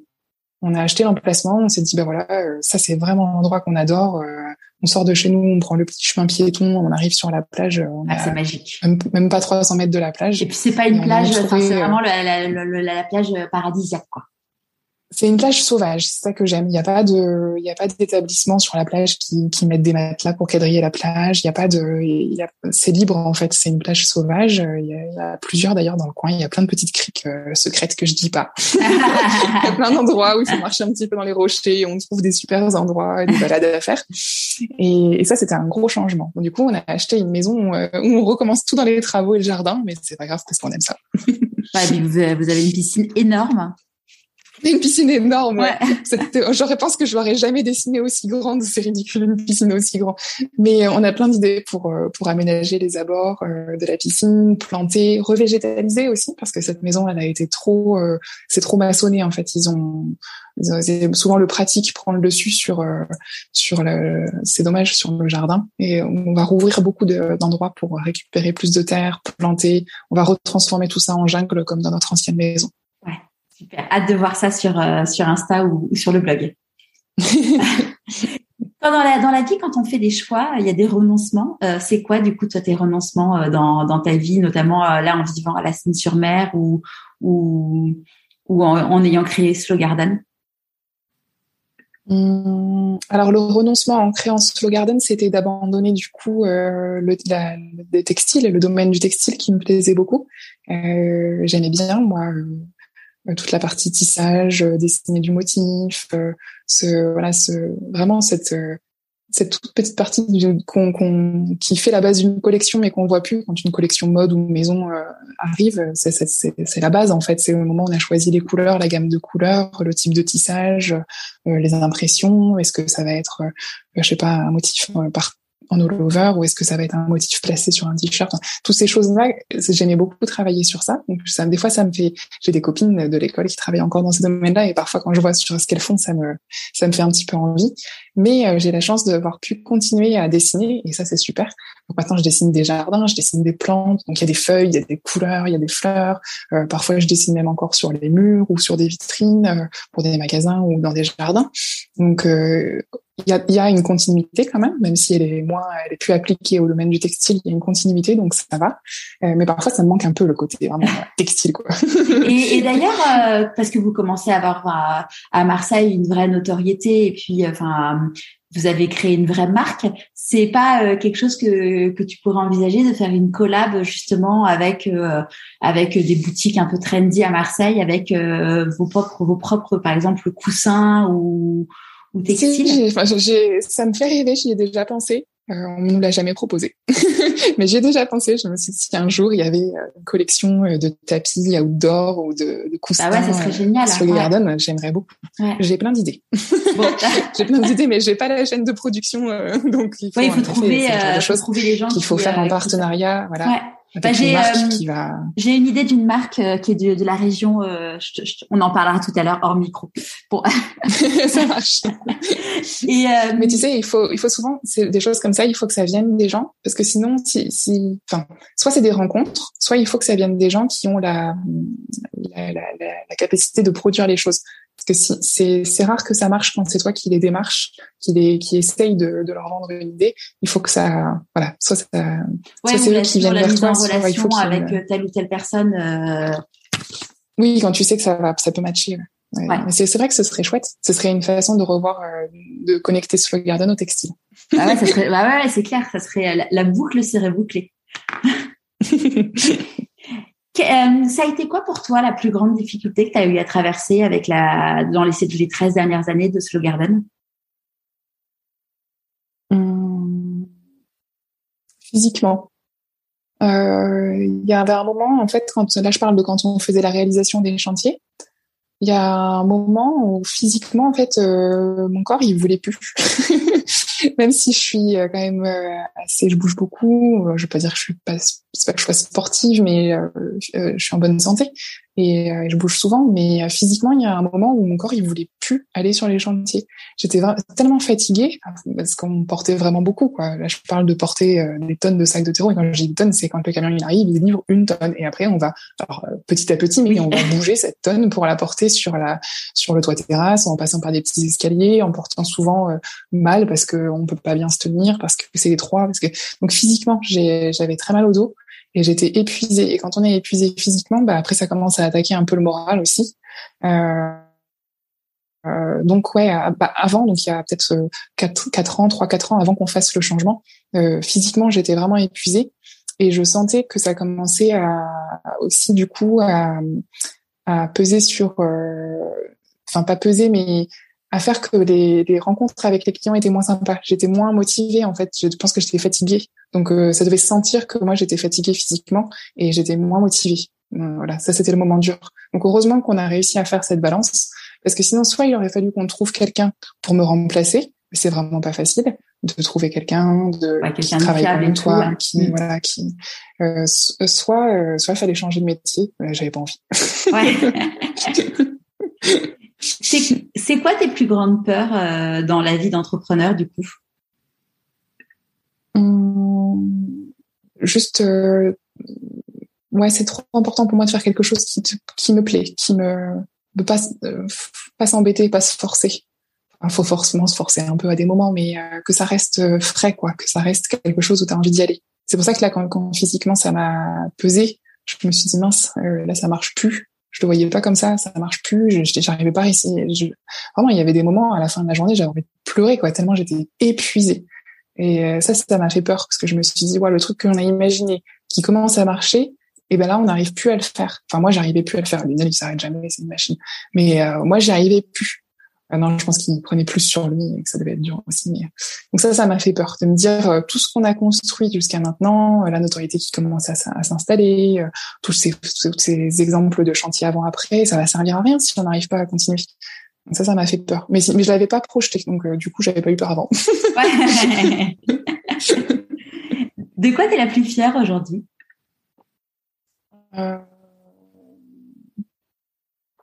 D'avoir fait tout tout seul c'est pas mal, je trouve. Forcément, les, les parents, ils nous ont, enfin, mes parents, en tout cas, ils, nous ont toujours encouragés. Mes parents de Lionel aussi, hein, bien sûr. Mais peut-être ils, étaient moins, on, on leur, je, moi, j'ai moins interagi avec eux, donc je me rends moins compte. Mais on a fait tout, tout seul, financièrement, de A à Z. Toujours, toujours, toujours. On n'a rien demandé à personne. On demandait des conseils techniques, euh, mais pas, euh, on a toujours tout fait tout seul. On a, on a, voilà, on s'est débrouillé et euh, on n'a pas mis, euh, euh, on n'a pas fait prendre de risques à des autres gens. On a, voilà, on a fait tout seul et ça, je trouve, c'est cool.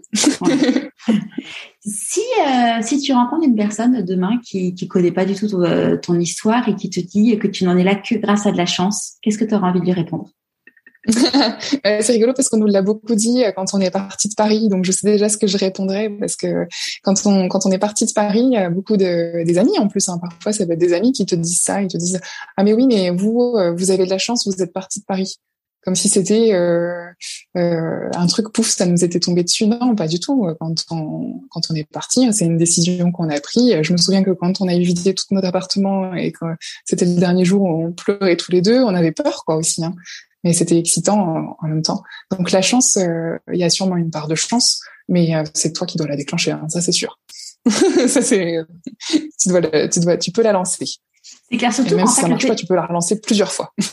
ouais, carrément. C'est fou parce que le fait de vivre à Marseille, clairement, ça fait, ça fait rêver beaucoup de gens et, et nous aussi. Il y a plein de gens qui nous ont dit ah mais vous avez de la chance, vous allez vivre là-bas, mais euh, je vois pas en quoi démissionner, trouver un job, c'est de la chance. Excusez-moi, mais je vois pas. pas de la chance peut-être la chance qu'on avait, c'était d'être euh, deux. Ça, je veux bien l'entendre parce que j'ai des copines aussi qui ont eu envie de faire pareil et ça fait, c'est plus impressionnant si tu le fais seul que à deux, mais c'est quand même possible de le faire tout seul, ça c'est sûr.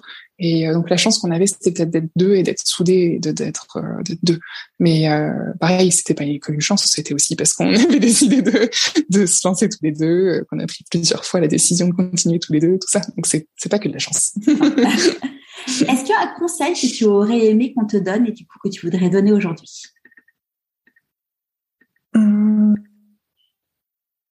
Avoir plus confiance en soi.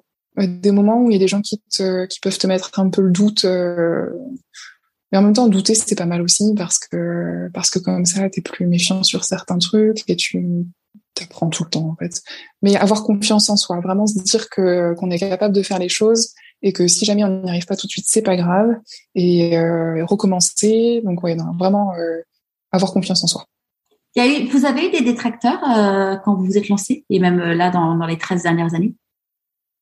Hum, On a eu des choses qu'on n'a pas compris, des fois des clients, euh, enfin c'est pas des, c'est arrivé une seule fois, mais une cliente qui a pas été contente et qui, au lieu de le dire, euh, a essayé de nous nous a envoyé un avocat. Euh, je me suis rendu compte après que c'était son voisin. Enfin, c'était vraiment euh, un truc, euh, un truc tout pourri pour essayer de nous faire peur parce qu'elle voulait le remboursement parce qu'elle n'avait pas aimé ce qu'on lui avait proposé.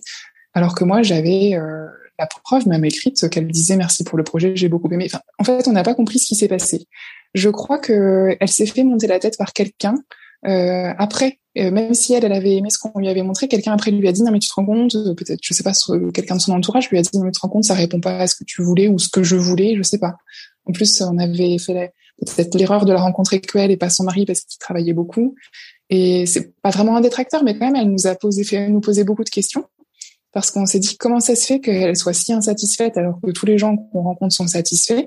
Et quelque part, ben, elle nous a bien embêtés, mais elle nous a rendu service parce que on s'est rendu compte qu'on n'avait pas de conditions générales de vente et que c'était pas bien de travailler comme ça. Et donc, euh, grâce à elle, on a consulté euh, une avocate géniale à Marseille qui nous a expliqué tout ce qu'on devait faire pour se protéger de ce genre d'individus euh, qui cherchent à t'embêter alors que c'est pas justifié en plus. Donc, du coup, on a rédigé des conditions générales de vente béton grâce à elle. donc, finalement, c'était un mal pour un bien. oui, de toute façon, ça, ouais, ça permet de grandir. Voilà, je pense qu'elle a été, je sais pas, frustrée dans quelque chose ou, euh, ou, ou remontée par quelqu'un d'autre contre nous et finalement ça nous a permis en effet de grandir. Ouais. C'est quoi n'a jamais compris. ouais, il y a des trucs comme ça parfois. Euh, ouais. Et c'est quoi pas les choses graves. Non, tant mieux. Bah, si tu entends que ça se finit bien, euh, c'est ce qui compte. c'est quoi le meilleur conseil qu'on t'ait donné? Hum. De ouais, ça revient un peu sur le côté indépendant. Mais euh, que si t'arrives pas à faire quelque chose, euh, je sais pas comment dire, oui. C'est quand, tu as un projet, si t'arrives pas à faire quelque chose, à le, à le mettre en place, d'être patient et de, tu vas trouver de toute façon euh, une façon peut-être un peu détournée ou différente de ce que les autres euh, ont l'habitude de faire. Ouais, de pas lâcher quoi. De, quand t'as quelque chose en tête, même si tu n'arrives pas à le faire tout de suite, tu le gardes, il faut pas l'oublier. Et peut-être que tu pourras le faire plus tard, ou peut-être que ça va se faire un peu autrement, mais pas lâcher. Super. Et, donc là, aujourd'hui, euh, c'est quoi tes prochains défis? Alors, les prochains défis, euh, alors euh,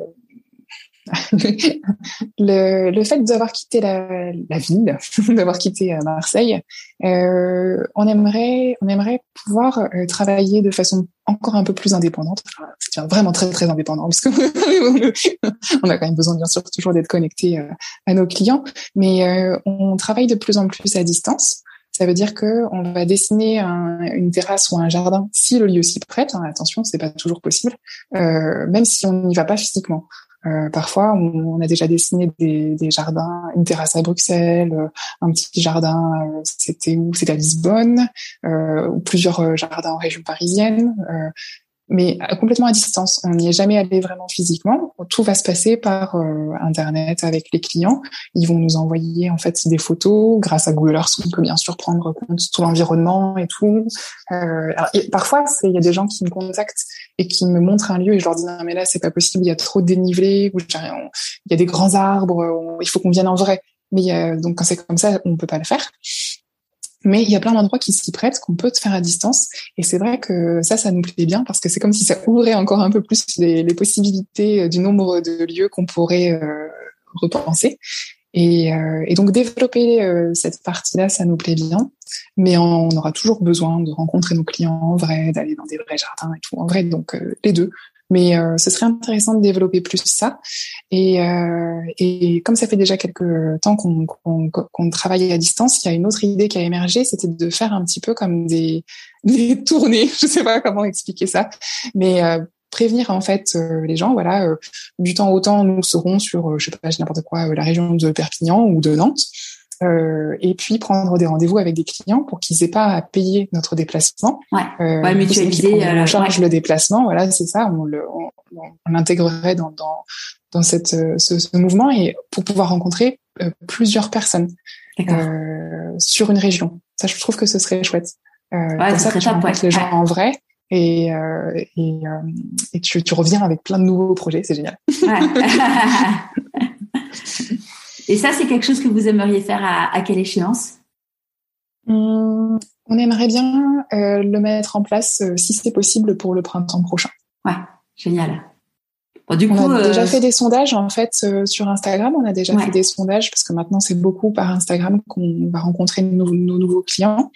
Euh, c'est une super vitrine. Il y a le côté ben, instant, instantané qui permet de montrer aussi des projets en cours euh, quand on travaille sur, euh, que ce soit travailler sur une 3D ou visiter un chantier. Donc c'est vraiment super. Et ça permet d'avoir aussi d'interagir avec les gens, hein, bien sûr, et d'avoir leur retour. Et on déjà, on avait testé un peu ça en demandant, ben voilà, si si on se déplaçait, si Slow Garden venait dans votre ville ou région, est-ce que ça vous intéresserait? Et si oui, quelle est quelle est votre votre ville? Et du coup, on avait fait on avait fait un petit sondage comme ça, on avait eu vachement de retours. Et aujourd'hui encore, de temps en temps, les gens me relancent en me disant alors euh, quand est-ce que vous faites le truc de donc il, donc il y a une, il y a un, je pense euh, un intérêt euh, des gens. Donc ça c'est hmm, super. Ça pourrait être chouette. Et une question là qui me vient, c'est que quand, quand on, on, te rencontre, on se dit que tu es plutôt quelqu'un qui est... alors, je sais pas si le mot c'est timide, mais plutôt réservé. Ah oui, complètement. Ah. Et, euh, et, euh, et, et, le fait de, que mine de rien, sur Instagram, tu partages quand même beaucoup de choses de votre vie euh, avec Lionel, avec vos, enfin voilà, sur, sur votre vie privée. Ça, c'est quelque chose, comment tu, le fait d'être réservé, comment tu, tu t'arrives à, à, à gérer la chose? En fait, je pense que c'est plus facile de le faire quand tu le fais à distance. Euh, mais mais c'était pas euh, pour moi c'est parce que c'est connecté avec notre travail c'est un tout quoi comme on, on dit un art de vivre c'est euh, ce qu'on fait au quotidien quand on va faire une balade euh, et que on va, je sais pas moi, ramasser des cailloux, regarder les plantes. C'est un peu la suite de quand on dessine un jardin et qu'il y a toute une partie où il va y avoir euh, des plantes de rocaille et des galets. Et les balades ou les choses qu'on fait, c'est un peu la suite de, du travail. La maison, donc les choses plus perso, acheter une nouvelle maison, la rénover, bah, quelque part c'est connecté aussi au travail parce que euh, j'ai envie de le montrer en tout cas parce que c'est un défi, euh, surtout que celle qu'on achète est bien moche. c'est un défi, tu vois, de dire à nos clients euh, si vous vous avez un jardin qui est dans cet état ou une maison qui ressemble à ça, vous pouvez, vous pourriez faire ça, euh, c'est possible, on peut changer comme ça, des astuces de déco et tout. Donc euh, et puis après il y a bon l'aspect plus couple, mais finalement les gens quand ils nous rencontrent, ils nous rencontrent tous les deux. Donc euh, se montrer tous les deux, ou quand je montre Lionel, ou quand on se montre en photo, bah, c'est aussi euh, ce qu'ils vont, les gens ils vont nous rencontrer en vrai après. Donc ils ont un peu l'impression de nous connaître, parfois c'est rigolo. Ou ils nous demandent des nouvelles euh, de ouais, de nos travaux ou euh, de notre estafette, est-ce qu'elle va bien, quand est-ce qu'on Votre estafette c'est votre petit, c'est votre van. c'est le petit van, c'est le petit van aménagé avec lequel on voyage. C'est drôle, c'est plutôt. et je crois que pour moi du coup c'est facile parce que comme je parle pas beaucoup et que je suis un peu timide, comme ça les gens nous connaissent un peu déjà sans que j'ai besoin de parler en vrai. Et donc, euh, si, euh, si des personnes euh, se disent, tiens, mon jardin ou ma terrasse ont besoin d'un petit coup de relooking, comment ils te contactent? Comment ils vont voir ton travail? Alors euh, bah, aujourd'hui, euh, je pense, je peux dire 80%, je pense, des gens arrivent par euh, Instagram. C'est vraiment donc sur le compte Slow Garden, un, média qui est sur le compte Slow Garden qui en fait s'appelle My Slow Garden parce que Slow Garden était déjà par, je crois, un restaurant japonais d'ailleurs qui a l'air très sympa.